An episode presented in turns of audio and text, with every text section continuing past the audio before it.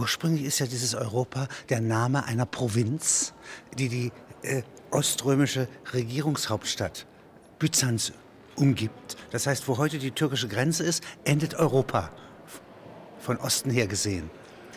Und das ist jetzt der Name geworden ja, für die ganze Veranstaltung, nicht? Äh, die heute EU heißt. Ja? Das ist eigentlich ein weiter Weg.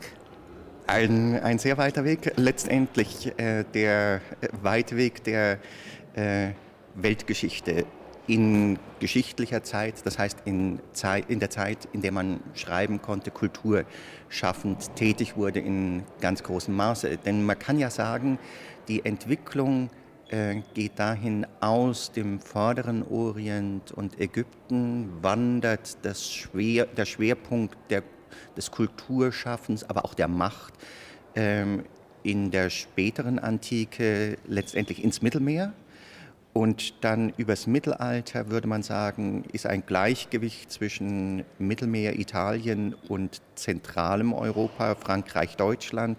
Und heute würde man sagen, wir haben eine Entwicklung hin zum Atlantik ganz eindeutig, sodass wir äh, so etwas haben wie eine Wanderung dieser orientalisch-abendländischen Welt hin zum Atlantik. Und äh, das äh, Erstaunliche ist ja in meiner Kindheit, ähm, wenn ich wenn man da so in meinem Elternhaus gefragt hat, ja, wo ist die Bildung und wo ist die Kultur, da war es noch ziemlich eindeutig Italien.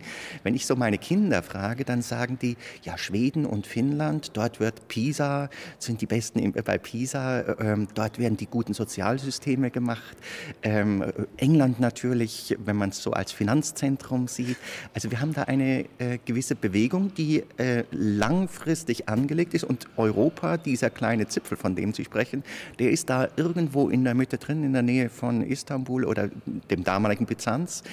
Diese Provinz ist das letztendlich, die aus dem Orient heraus so gesehen wurde als Europa, als etwas, was da im Norden liegt, äh, relativ kleine Provinz.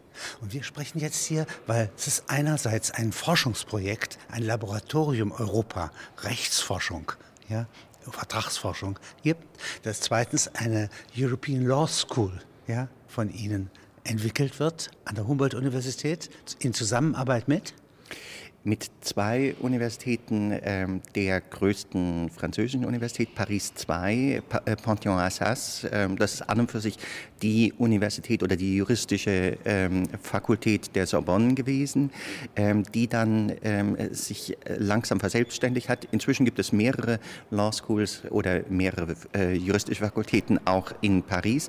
Aber das ist die ganz große, die äh, letztendlich auch noch die großen wissenschaftlichen Vereinigungen hat, insbesondere die Association Henri Capitan, die eine weltweite Vereinigung ist, also sehr interessant letztendlich in der Forschung. Und dann noch England. Und dann in England natürlich. Dort haben wir ähm, ausgewählt das King's College in London. Ähm, in England ist es ja immer etwas schwieriger. Wir haben die zwei Spitzenuniversitäten in den kleinen Städten, Oxford und Cambridge, die aber sehr stark doch ähm, diese modernen Tendenzen Europa und ähm, Wirtschaft ähm, erst mit der Zeit nachgemacht haben und die von den Strukturen her gewisse Schwierigkeiten haben, ähm, große Zahlen von Studenten aufzunehmen, solche Abkommen abzuschließen. Und deswegen hatten wir an der Humboldt-Universität von Anfang an ein gemeinsames Programm, also nach der Wiedergründung relativ bald, ähm, äh, vor der Zeit, als ich an die Humboldt-Universität kam, ein äh, Programm einerseits mit Paris II, also Panthéon-Assas, und andererseits mit dem King's College, ähm, dem traditionellen und größten äh, College in London, sodass wir die drei Hauptstädte zusammen haben, die ja letztendlich heutzutage auch nur noch zwei Stunden, eine Stunde voneinander entfernt sind ähm, und die Studenten gemeinsam an diesen drei Institutionen ausbilden, mit jeweils dem Schwerpunkt natürlich an der Heimatinstitution.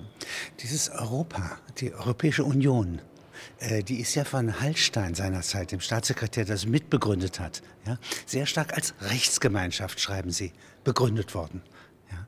Ist eigentlich so wie das Rom, ja, aus Straßen, ja, straßenbaufähigen Legionen, aber auch vor allen Dingen Gesetzen und Gutachten besteht. Ja, aus Rechtssicherheiten besteht. So ist die, eigentlich die EU nicht auf Macht gegründet, auf Militär, ja, so wie das Bismarckische Reich, sondern auf Recht. Das ist äh, richtig. Sie ist sogar gegen die Macht ursprünglich begründet worden. Das in mehrfacher Hinsicht.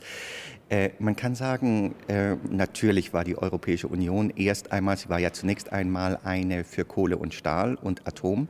Das waren äh, die Militärfaktoren. Ähm, diese zu vergemeinschaften war natürlich auch an dem Ziel ausgerichtet, ähm, einen Zweiten Weltkrieg nicht noch einmal geschehen zu lassen. Steht auch in den Verträgen ausdrücklich so drin. Das ganz vordergründig und das muss man, glaube ich, immer wieder betonen. Es ist einfach schon ein kleines Wunder, dass diese Erzfeindschaft zwischen Frankreich und Deutschland, ja, dass die innerhalb von zehn Jahren weg war. Dass, die, dass de Gaulle und, äh, und äh, Adenauer und später Mitterrand und Kohl Freunde waren. Dieser ergreifende Gestus in, in Verdun ja. als Mitterrand Kohl die Hand reicht über den gefallenen Gräbern. Das ist doch einer der ganz großen Momente der deutschen Politik, also in die andere Richtung der Kniefall im Warschauer Ghetto von Willy Brandt. Diese Dinge, dass es möglich wird durch einen Gedanken, ja, wir wollen zusammenarbeiten und eine, ja. und eine dann sublimiert in solch einer Geste, dieser Gedanke, dass Zusammenarbeit uns alle stärker voranbringt, der ist der große ähm, europäische Gedanke. Man kann allerdings sagen, die Europäische Union ist in einer zweiten Hinsicht gegen Macht gebaut worden oder als Kontrollmittel für Macht. Und das ist sehr interessant und ein Stückchen äh, subtiler und weniger bekannt. Ähm, man kann ja feststellen, dass die Europäische Union, insbesondere auch der Europäische Gerichtshof, und das ist ja nun die Rechtsinstitution schlechthin, ähm, sehr stark auch Mitgliedstaaten überprüft. Also zum Beispiel sagt, private Macht der Kartelle bekämpfen wir.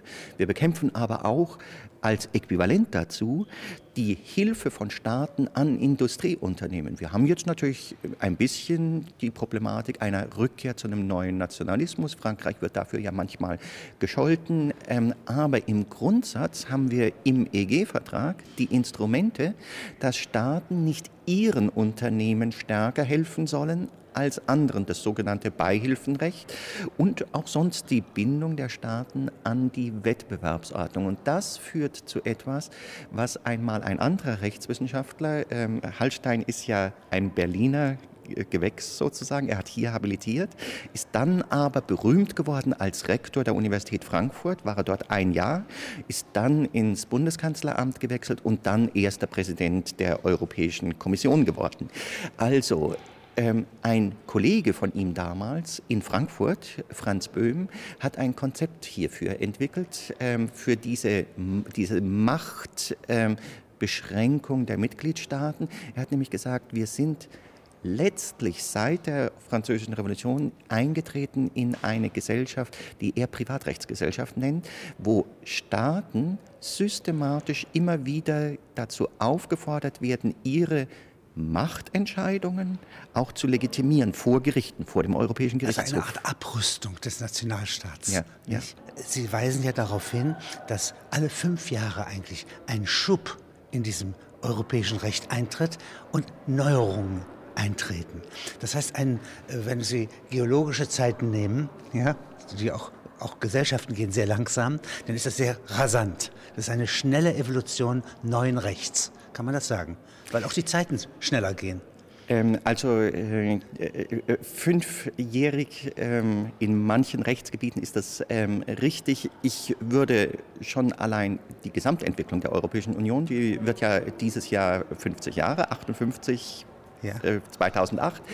Ähm, wenn man die sich anschaut, kann man sagen, in den letzten 15 Jahren haben wir in den Hauptgebieten, und das ist Verfassungsrecht, Vertragsrecht, Gesellschaftsrecht, würde ich sagen, das sind die drei Hauptgebiete in klassischen Rechtsausbildung, im öffentlichen Recht und im Privatrecht, ähm, haben wir eine Entwicklung in den letzten 15 Jahren, die doppelt so viel brachte wie die gesamte Entwicklung davor. Also wir haben eine enorme Beschleunigung wir können sagen... Also was 200 Jahre früher war, ja, ja nicht? Ja, ja, Das geht jetzt in 15 Jahren. Ähm, in, äh, in gewisser Hinsicht.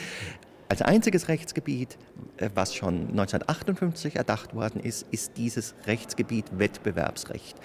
Macht der Kartelle und Macht der Staaten, Unternehmen zu helfen und damit politische Macht und wirtschaftliche Macht zu bündeln. Diese Macht zu brechen, das ist die große Idee damals und das wurde für damals noch wichtiger gehalten als der Vertrag oder die Gesellschaft oder auch die Verfassung. Wenn wir noch einmal zurückgehen, äh, wie Recht überhaupt sich entwickelt.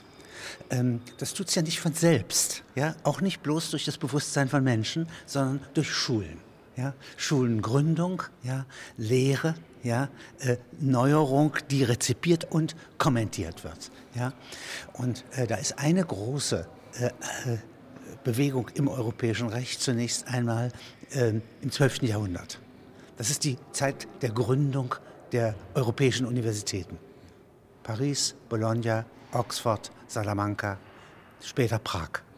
Wenn Sie mir diese Phase mal beschreiben, was die juristischen Fakultäten betrifft. Also da muss man an und für sich ein bisschen vorher schon ansetzen. Wir haben ja eine große römische Tradition. Wir hatten ein voll ausgebildetes Recht. Und dann im Zuge der Völkerwanderungen zerfällt das vollständig. Ähm, der mittelalterliche, der frühmittelalterliche Mensch ist dem römisch-antiken überhaupt nicht vergleichbar. Er lebt sozusagen in dunklen Wäldern, in ständiger Angst. Die Natur überwuchert ihn. Es gibt wunderschöne Gemälde äh, dazu. Ähm, dieses Gefühl auch der Isolation äh, und der Abhängigkeit letztendlich von der Kirche als der ganz großen Macht ähm, ist allgegenwärtig. Man kann sagen, im 11. und 12. Jahrhundert findet eine große Stabilisierung statt.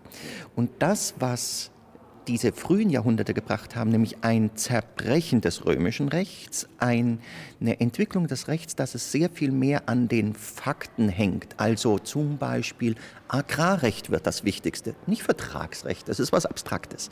Agrarrecht, das mein ist die Acker. Scholle sozusagen. Ja, ja. Das wird das Hauptrechtsgebiet sozusagen. Darüber unterhält man sich. Also die Fakten prägen das Recht. Wir haben dann plötzlich ein Recht, was viel mehr pragmatisch ähm, wirklich ist und weniger abstrakt ist. Und diese beiden Tendenzen, die kommen plötzlich zusammen und zwar in einem Zeitpunkt, in dem es wirtschaftlich besser geht, in dem die äh, Infrastruktur besser wird. Es gibt Straßenbau sehr viel mehr im 11., und 12. Jahrhundert dann, in dem die Kaisermacht stabiler wird sehr viel stärker auch Italien dauerhaft einbezieht. Es gibt ja dann einen großen Kaiser, der eigentlich nur in Italien ist, Friedrich II. von Hohenstaufen. Ähm, und diese Situation, sobald diese Isolation wegfällt, sobald Integrationsmomente also wieder da sind. ist plötzlich Integra ein Reich. Ganz ja. richtig. Integrationselemente wieder da sind, beginnt man dann auch Schulen zu bauen. Und da ist das Interessante, die älteste ist ja Bologna. Ähm, und die älteste, kann man auch sagen, die ist diejenige, die am stärksten Rechtsschule geworden ist. Paris ist ja mehr Philosophenschule geworden und äh, Theologie. und Theologie. Abelard natürlich als die Persönlichkeit, die beides in sich verbindet. Oxford ist auch sehr stark Theologie, aber auch sehr stark Medizin. Es ist an und für sich sehr früh schon in Oxford und dann später natürlich in Cambridge die Naturwissenschaften sehr stark letztendlich äh, prägend geworden. Während man wohl sagen kann, in Bologna und Italien und damit natürlich in der Universität des Heiligen Römischen Reiches Deutscher Nation, wo des die Kaisers. deutsche Nation auch die größte Fakultät dann letztendlich oder äh, Studentengemeinschaft bildete. Diese äh, äh, Universität ist eine, die, wo man schon sagen kann, das Recht dominiert in gewisser Hinsicht. Verständlich, weil ja natürlich die Theologie, äh, die ist dort in der Nähe vom Papst in gewisser Hinsicht monopolisiert. Und es ist eine Gründung des Kaisers. Ja? Er reist mit äh, einem Heer von vielleicht 600 Rittern, aber auch 600 Rechtsgelehrten vor die Stadt. Ja? Und daraus wird eine Universität gegründet. Ja? Und äh, dieses ähm, Rechtsbewusstsein, dass der Kaiser das Recht wahrt gegenüber den Baronen vor Ort, ja? das ist eigentlich eine alte römische Idee, die hier rezipiert wird. Ja? Es kommt etwas Allgemeines hier hinein. Es ist sicherlich etwas ähm, Antikes, was da drinnen ist, nämlich auch, dass die Wissenschaft wieder in die Städte zurückkehrt. Ähm, vorher war sie ja in den Klöstern an und für sich angesiedelt, auch dadurch sehr isoliert. Ähm, wir haben eine paneuropäische Diskussion, auch in der Theologie, eigentlich erst unter Thomas von Aquin, also in derselben Zeit, ähm, dass wieder über ganz Europa diskutiert wird und spezifisch im Recht ähm, wir jetzt ähm, den Rückgriff wieder auf das Römische haben, aber nicht so abstrakt, wie es im antikrömischen Recht war, sondern durchaus mit dieser, ähm, äh, mit dieser ähm, äh, Tradition des Mittelalters, dass man die Realien, die tatsächlichen Fakten sehr viel mehr ähm, in den Blick auch nimmt und deswegen das antikrömische Recht auch kommentiert wird bei den Glossatoren. Die schreiben Glossen neben die antiken Texte, um die sozusagen ähm, realitätsnäher zu machen. Und ich würde sagen, das ist durchaus etwas, worum wir auch heute noch ringen. Ähm, einerseits die Abstraktion, ähm, die Allgemeingültigkeit, damit auch ähm, dem Gleichheitssatz letztendlich folgend, also die Vergleichbarkeit und gleiche Behandlung von Gleichem. Andererseits, die Abstraktion hat das große Problem, dass sie die tatsächlichen Lebensverhältnisse vielleicht etwas falsch interpretiert, nicht genügend äh, mit in ihre, äh, in ihre Überlegungen einbezieht. Und äh, von daher ist dieses stärker an den Fakten sich orientieren durchaus auch ein wichtiger Wert. Und diese Wissenschaft jetzt im 12. Jahrhundert hat einen ganz hohen Rang. Die französische Lilie hat drei Zweige. Ja? Chevalerie, foi, also die Rittertum, foi, den Glauben und la science. Ja? Das heißt, äh, es gibt eine Drei-Gewalten-Theorie. Äh, der Kaiser oder König, der Papst und die Universität. Und äh, diese Universitäten haben drei obere Fakultäten ja, und die das sind diejenigen, deren Metier über Tod und Leben entscheidet. Ja. Die Juristen können zum Tode verurteilen, sie können Päpste absetzen, ja, und sie können aber auch Leben ermöglichen durch Vertragsverhältnisse, durch Klärung, durch Kommentare. Und die Theologen entscheiden, dass man eine Gesellschaft nicht am falschen Glauben stirbt. Ja? Mhm. Und die Ärzte sind ohnehin Herren über Leben und Tod. Das ist, die, das ist die Glanz der oberen Fakultäten ja, und darunter die Wissenschaften, die sieben freien philosophischen Fakultäten. Ja.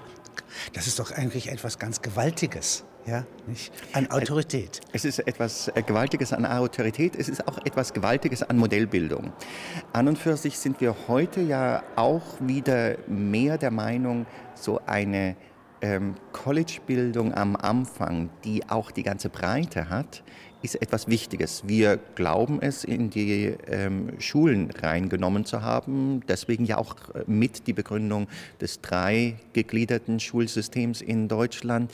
Wenn das im internationalen Vergleich allerdings sich als ein bisschen weniger effizient ähm, erweisen sollte, ähm, dann spricht schon einiges dafür, erst einmal so eine Grundausbildung in den sonstigen Wissenschaften zu haben und dann zu sagen, wir können Recht zum Beispiel auch interdisziplinär verstehen.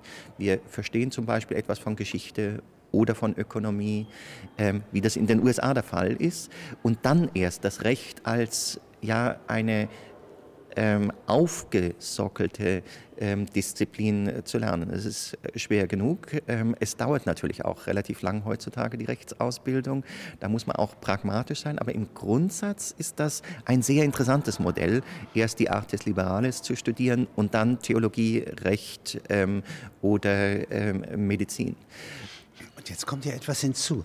Äh, wenn Sie ursprünglich mal den Zweikampf haben, der auch Rechtsfragen entscheidet oder Herrschaftsfragen, ja, dann haben Sie ja Wiss.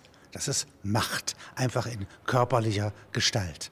Und jetzt gibt es eine zweite Art, Krieg zu führen oder Entscheidungen über Gewaltverhältnisse ja, zu treffen. Und das wäre die sublimierte Form des Rechts. Das ist eigentlich ein stillgestellter Krieg oder sozusagen eine zweite Ebene der Kriegsführung, des Prozesses.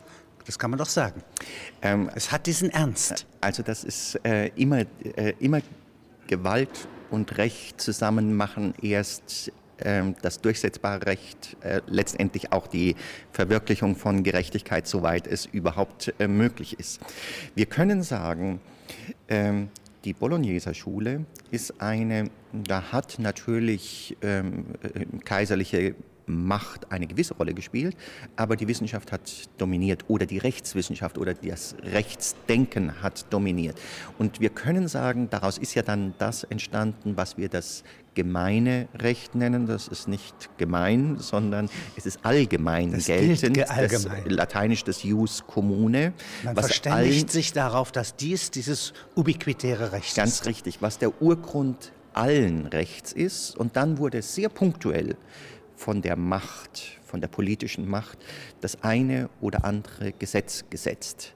Aber der ganz große Bereich ist einer, der ist aus der Rechtswissenschaft, der Rechtspraxis, dem Rechtsverständnis der Notare, der Richter entstanden. Und das ist eine Situation, wir können sagen, dass die letztendlich bis Ende des 18. Jahrhunderts anhält und dann unter Friedrich II. hier in Preußen mit dem allgemeinen preußischen Landrecht und natürlich noch viel prominenter von Napoleon dann mit seinem Code Civil oder immer noch genannt Code Napoleon 1804 und dann 1807 dem Code äh, de Commerce letztendlich eingebracht wird als ein Machtrecht, ein Recht, was der äh, Potentat letztendlich Garantiert. setzt. Garantiert. Erstmals ein allgemeines, ein es, allgemeines preußisches Landrecht. Und er nimmt seine Autorität, einen Teil mhm. seiner Autorität daraus, dass er dieses Recht auch schützen kann. Protego ergo sum. Ja, weil ich das Recht schützen kann. Ja, ja. Deswegen bin ich da. Ja. Ich bin Diener. Ja. ja. Das ist eine interessante Position übrigens. Ja, ja. Wieder luxurierend, wie Sie sagen. Es ist wieder ein Reichtum. Ja, nicht? Ja, die Macht verzichtet auf Macht. Ja. ja. Es ist ein hochinteressanter Gedanke, den Sie da ansprechen, der mir jetzt erst so bewusst wird. Es ist richtig. Der erste äh, Kodexgeber ist ja der gleiche, der den Anti-Machiavel geschrieben hat und gesagt hat, ich bin der erste Diener des Staates. Und das im bewussten Gegensatz zu Ludwig XIV. und natürlich zu Il Principe von Machiavelli, ähm, die ähm, sozusagen die sublimierten und ähm, reinen Machtmenschen sind, die eben absolut von den äh, Gesetzen sind, die eben an das Recht nicht gebunden sein wollten. Also das absolute Königtum hat keinen großen Rechtskodex geschaffen. Er ist derjenige, der das sehr stark kritisiert, noch als Kronprinz zunächst, dann als König schon auch in gewisser Hinsicht, der bringt dann das erste, ähm, den ersten Kodex, der noch nicht sehr gut durchgefeilt ist, aber der natürlich an und für sich vom Gedankengut her häufig unterschätzt wird als das allgemeine äh, preußische Landrecht von einem Mann namens Koch, also Cocceius, ja, nicht? Also eigentlich äh, ihm wird als Rechtsgelehrten eine ganze Gesetzgebung anvertraut. Ja, ja, und natürlich auch einem Richter, also der Suarez war ja, ähm, ah, ja. Äh, äh, es war an und für sich so, ähm, das waren, äh, es war glaube ich aus der sächsischen Provinz, ähm, äh, äh, äh ja. Personen, die nach Berlin gebracht wurden und letztendlich hier auch sehr verpönt gewesen sein müssen, weil sie die Macht der äh, ansässigen Juristen gebrochen haben. Die haben sich hier in eine Villa mehr oder weniger als ein Debattierclub eingenistet und dieses Recht entwickelt. Und es ist ja letztendlich entstanden über einen Skandal. Ähm, der Skandal war äh, der, dass ähm, äh, es ging um eine Mühle oder so etwas und eine Mühle. Der Grafen von Schwerin ja. und der Müller Arnold, ja, äh, äh, dem gelingt es, dem König im Garten von Sanssouci äh, eine Klageschrift zu übergeben. Die haben ihm das Wasser abgestellt für die, seine Mühle. Und die Pacht verlangt trotzdem. Und die Pacht trotzdem verlangt. Ja? Ne venire contra factum proprium ist jetzt ein alter ulpianischer Rechtssatz. Und der ja. König ja, lässt die drei Richter des Kammergerichts in die Festung Spandau bringen, ja, weil sie falsch geurteilt haben, nicht nach römischem Recht geurteilt haben. Ja? Und ja. diesem Mann nicht Recht geben. Heutzutage wird das ja ähm, etwas ambivalent gesehen. Einerseits natürlich der Eingriff der Exeka Exekutive ja. auf die Judikative. Ähm, es war wahrscheinlich sogar auch äh, eine falsche Information mit drinnen. Das äh, ist umstritten unter den Historikern, ob, die, äh, ob der Fall tatsächlich so gelaufen ist. Aber die Grafen von Schwerin wollten Forellenteiche einrichten ja. ja. und gleichzeitig Pacht nehmen. Ja. ja? Und das geht nicht. Mhm. Ja? Es ist nicht mal Gleichheit, ja? sondern es ist die Widersprüchlichkeit Möglichkeit eines Rechts, einer Rechtsbehauptung. Ja, ich kann nicht Macht zweimal bis an den Rand ausnutzen. Und das finde ich vom Theaterdenken her dass ja Friedrich II. auch, der ja auch ein Künstler ist, ja, nicht, beherrschte. Ja. Er kann nur so deutlich machen, ja, dass eine andere Zeit anbricht. Es ist wahrhaft eine andere Zeit damals angebrochen. Und das kann ich also mit einem Akt der Ungerechtigkeit auch an äh, der hat sicher gewusst, äh, äh, was es bedeutet, dass sein Minister Zedlitz ihm sagt, machen Sie das nicht, Sire. Ja, nicht? Mhm. Sie greifen ein in die Justiz, das darf der König nicht. Ja? Mhm. Nein, sagt er, gerade ich will ein Zeichen setzen. Ja? Nicht? Und dem folgen jetzt Kodifizierungen, die das Recht beruhigen. Also 1804 Napoleon, 1900 das BGB und 1942, wie Sie schreiben, das italienische äh, Zivilrecht. Und alle drei Qualifikationen kann man sagen, insbesondere auch die letzte, sind weniger äh, ein Ausfluss der politischen Gewalt als eine äh, Verdichtung der Wissenschaft und der Praxis. Ähm, ganz evident natürlich beim BGB, was auf Gedankengut, das zurückreicht bis von Savigny, äh, Anfang des 19. Jahrhunderts und dann von Windscheid ausgearbeitet, ähm, ein großes Wissenschaftsgebäude, Rechtswissenschaftsgebäude äh, letztendlich darstellt. Aber auch natürlich der Code Napoleon ist von Portalis geschrieben worden und das ist letztendlich einer der großen Rechtspraktiker und Rechtsgelehrten Nordfrankreichs aus dem Ancien Regime noch gewesen, also aus der Königsherrschaft vorher. Ähm, und ganz besonders gilt es dann auch für den Codice Civile, der hat sehr, sehr wenig wirklich Faschistisches. Ähm, er ist ja unter Mussolini Mitten, letztendlich ja, ähm, äh, äh, verkündet worden, aber es ist an und für sich ein Gesetzbuch, was stark auf dem sehr systematischen Deutschen aufbaut, aber einige moderne Rechtsmaterien schon reinbringt. Da haben Sie zum ersten Mal ein Arbeitsrecht drinnen. Da haben Sie zum ersten Mal ein Unternehmens-, also Gesellschaftsrecht im allgemeinen Kodex mit drin. Das gab es zwar vorher schon auch, aber als Extrakodizes, nicht im allgemeinen Kodex. Und da wird zum ersten Mal gedacht, oh, Gesellschaften prägen unsere Lebenswirklichkeit und Arbeitsrecht prägt unsere Lebenswirklichkeit allgemein. Deswegen gehört es in das allgemeine Gesetzbuch, in den Codice Civile, also in das Zivilgesetzbuch. Und jetzt sind wir 108 Jahre nach Verkündung des BGB, ja, doch in einer weitgehend veränderten Welt, ja, und auch das Recht ist weitergerückt. Und gerade das europäische Recht, ja, nicht, äh, zeigt andere Perspektiven. Ja. Wenn Sie, äh, würde man sagen, heute brauchen wir ein neues Vertragsrecht, einen neuen Kodifizierung? Der Vertrag ist das Grundelement privater Gestaltung. Es gibt ja kategorial gesprochen zwei große Gestaltungsformen. Das eine ist die durch Hoheit, Befehl, hauptsächlich im öffentlichen Recht. Und das andere ist die durch Koordination privater, das Privatrecht. Ähm, Beide stehen in einem gewissen Spannungsverhältnis. Ich hatte Ihnen von dem Konzept von Franz Böhm äh, erzählt, der Privatrechtsgesellschaft, der sagt, dass unter anderem auch das Spannungsverhältnis hat sich seit der Französischen Revolution verändert, während es bis dahin eher die Gestaltung, die einer hoheitlichen war, vielleicht ist das so, ähm, ist es seitdem eher das Privatrecht, was so das Prägende ist. Das würde ich für den Raum Europäische Union tatsächlich so annehmen, aufgrund der ähm, Entwicklung, die ich Ihnen genannt hatte, dass auch Staaten vor den Richter gezerrt werden können, sozusagen, und zwar sehr systematisch. Ähm, wenn nun der Vertrag das zentrale Gestaltungsinstrument ist, äh, was ja auf Konsens beruht, beide Parteien müssen es zusammen machen, dann ist es sehr naheliegend, dass man sagt, wenn die Gesellschaft sich ändert, da muss sich das Vertragsrecht auch ändern.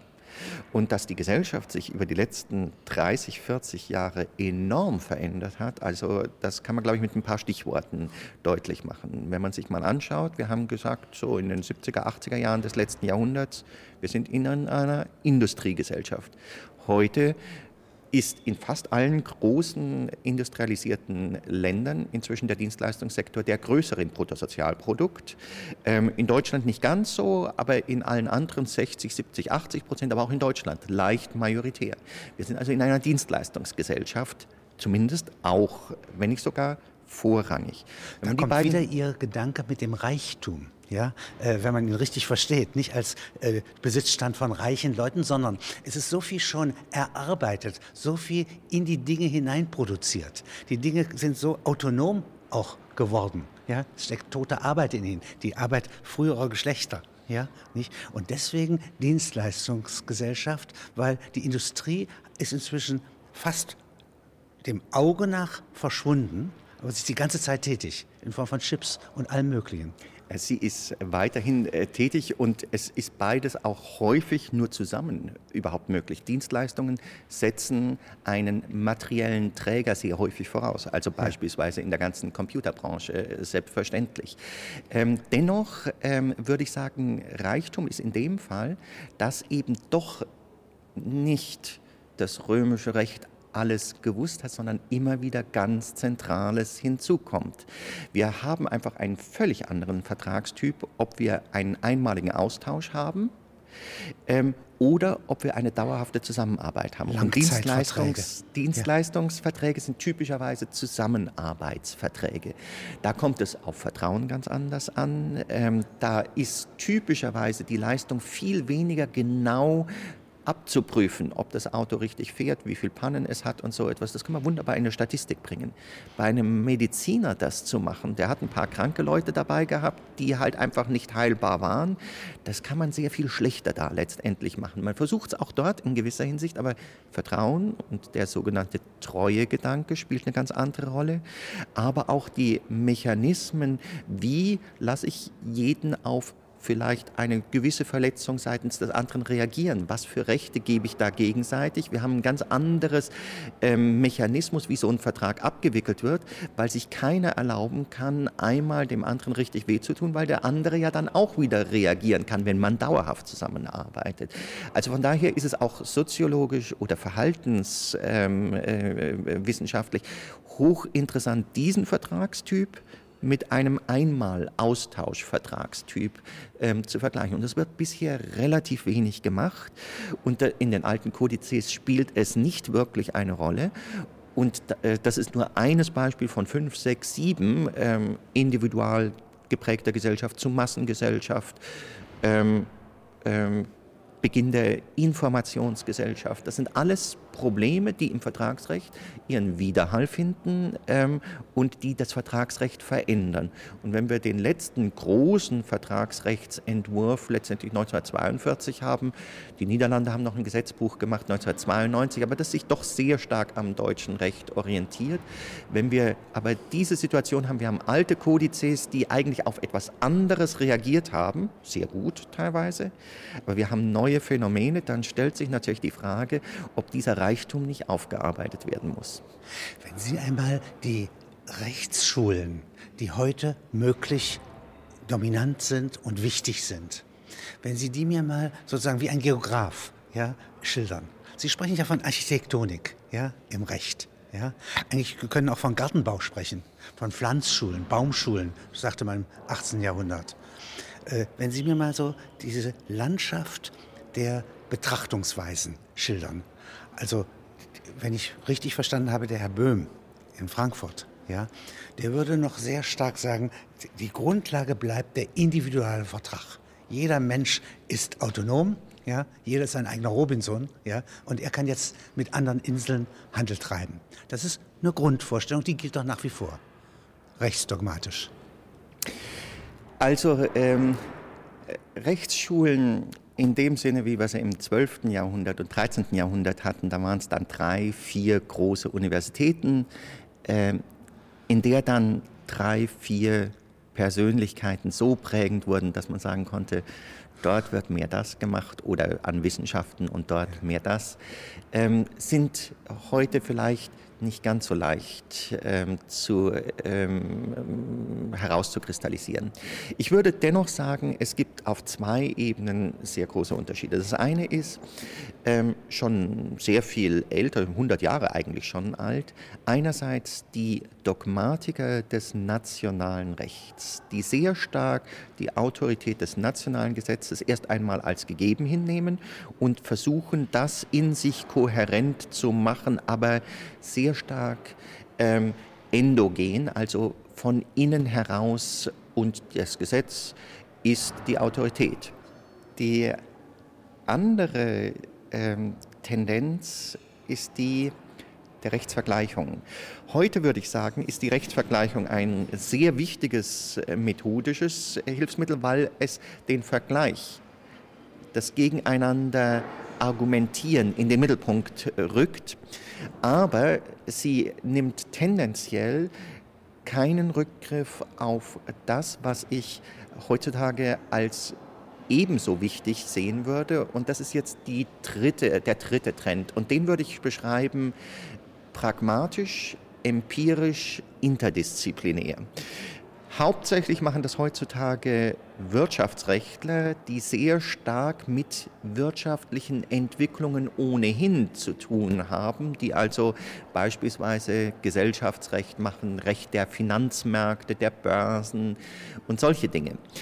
Immer ist dort ja auch Konsens irgendwo das Grundmodell. Von daher äh, sind die typischerweise eben auch Vertragsrechtler. Und wenn man das mal an einem Beispiel exemplifiziert, was die anders machen, dann könnte man sagen, unsere heutige Wirtschaft, äh, nein, das BGB ging 1900 davon aus, Vertrag sind zwei Personen, die durch Konsens ihr Leben gestalten. Heutzutage sieht man freilich, es wird kein Auto gebaut, ohne dass wir 20 Zulieferer haben. Und die müssen auch zur richtigen Zeit liefern, denn sonst kann das Auto nicht gebaut werden, wenn die Karosserie zuerst kommt und der, der Teil des, äh, äh, ein Teil des Motors erst hinterher, dann passt das Ganze nicht mehr. Das bedeutet, die Verträge die einzelnen Verträge, die hier abgeschlossen werden, müssen miteinander koordiniert werden. Und auch beim Verkauf werden alle Verträge typisiert. Ja? Und auch beim Verkauf haben Sie solche Netzwerke. Denn Sie verkaufen nicht über einen Vertragshändler, Sie verkaufen über viele, Sie verkaufen über viele Ketten, Sie haben so etwas wie Franchise-Systeme. Und auch bei der Bezahlung haben Sie Netzwerke, Sie haben nämlich Überweisungsketten, Kartensysteme, also letztendlich die gesamte Wirtschaft ist vernetzt. Nun könnte man natürlich sagen, ja, vernetzt, das ist eigentlich Gesellschaft, dass Personen miteinander vernetzt sind. Aber natürlich leben wir nicht in einer Deutschland AG mehr, ähm, dass alle mit allen vernetzt sind, sondern das sind schon einzelne Verträge, aber die beeinflussen sich gegenseitig. Und diese Überlegung ist in der klassischen Dogmatik ganz wenig behandelt worden. In der Rechtsvergleichung die klassische Dogmatiken miteinander vergleicht und deswegen nicht weitergehen kann als einfach das, was da ist in den verschiedenen nationalen Rechtsordnungen, ähm, ist es auch nicht sehr weit entwickelt. Es gibt keine Rechtsvergleichung beispielsweise des Vertragsnetzes.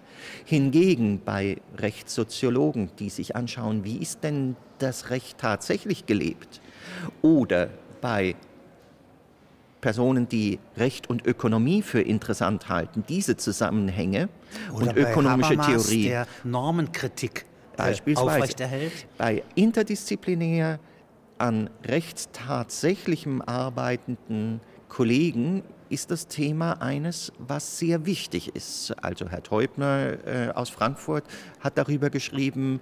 Ähm, ich selbst habe meine Antrittsvorlesung über das Vertragsnetz gehalten. Sie haben jetzt in einem Sommer äh, Veranstaltung, ja, die jetzt hier doch schon die Law School betrifft, ja, haben Sie, lese ich, Minna von Barnhelm von Lessing, ja, das Stück, ja. Wie gehen Sie damit um? Wie bringen Sie jetzt ein Drama in die Rechtswissenschaften hinein? Also ähm, diese European Law School ist ja an und für sich ähm, wie Europa selber. Sie ist Einheit und Vielfalt. Es sind drei Institutionen, das hatte ich Ihnen gesagt, die machen auch die nationale Ausbildung. Die äh, dort ausgebildeten Juristinnen und Juristen sollen so gut sein wie die sonstigen Juristinnen und Juristen und müssen auch ihr klassisches Staatsexamen in Deutschland machen. Aber das wird verbunden jeweils mit einem Jahr an jeder der Partneruniversitäten und dieser internationale Teil, der ist dem gewidmet, was hat sich verändert in unserer Welt und was muss ein moderner Jurist, der Europa mit kreieren kann, können. Das sind Spitzenjuristen, das ist einfach so. Ähm, und da ist die Überlegung, es sind drei Sachen. Es ist das, was europäisch einheitlich ist. Es ist sehr systematisch dieser Rechtsvergleich, der ist zurzeit eher peripher in der Ausbildung. In der Wissenschaft ist er wichtig, aber in der Ausbildung nicht so sehr wichtig. Aber das gut zu können, die Verschiedenheit der Lösungen und dann die Theorie, die dahinter steht, dass man nämlich diese Verschiedenheit der Lösungen auch wirklich miteinander sinnvoll vergleichen kann. Und das ist diese interdisziplinäre Theorie, aber auch die praktische Theorie. Da arbeiten wir zusammen mit Kanzleien, mit Unternehmen, mit Gesetzgebern, dass nämlich Lösungsvergleich dann dazu führt, dass man auch daraus etwas entwickelt, Gestaltungsvorschläge. Das macht man normalerweise im Rechtsstudium nicht. Da löst man Fälle nach einem Recht bisher. Aber Recht zu verstehen als etwas, was auch in die Zukunft hinein ein ein, wenn nicht der wichtigste Gestaltungsfaktor von Gesellschaften ist. Nun haben wir gesagt, wir wollen diese verschiedenen Studenten so gut wie möglich miteinander vernetzen, dass es wirklich eine europäische Juristenschaft wird diese jungen Leute. Zunächst einmal zehn von jeder Universität je Jahr. Das sind 30 je Jahr. Ähm, über fünf Jahre, so lange dauert das Studium, sind es immerhin 150, die da zusammen sind. Und bei denen wollen wir sagen, sie sollen natürlich zusammen studieren in den verschiedenen Ländern. Patenschaften füreinander übernehmen, sodass man auch in das dortige Land gut reinkommt. Aber wir wollen unter anderem auch diese Sommerschulen, die eine oder zwei Wochen lang dauern. Und bei diesen Sommerschulen, da geht es darum, wir wollen Recht und sonstiges Denken und sonstige Gesellschaft und diese Verhältnisse zueinander miteinander reflektieren. Wir werden das so machen, dass wir normalerweise eine Persönlichkeit ähm, ähm, behandeln werden von ganz verschiedenen Aspekten her, auch wo die Einflüsse aus den verschiedenen Ländern kommen, wo sie wieder hingewirkt haben.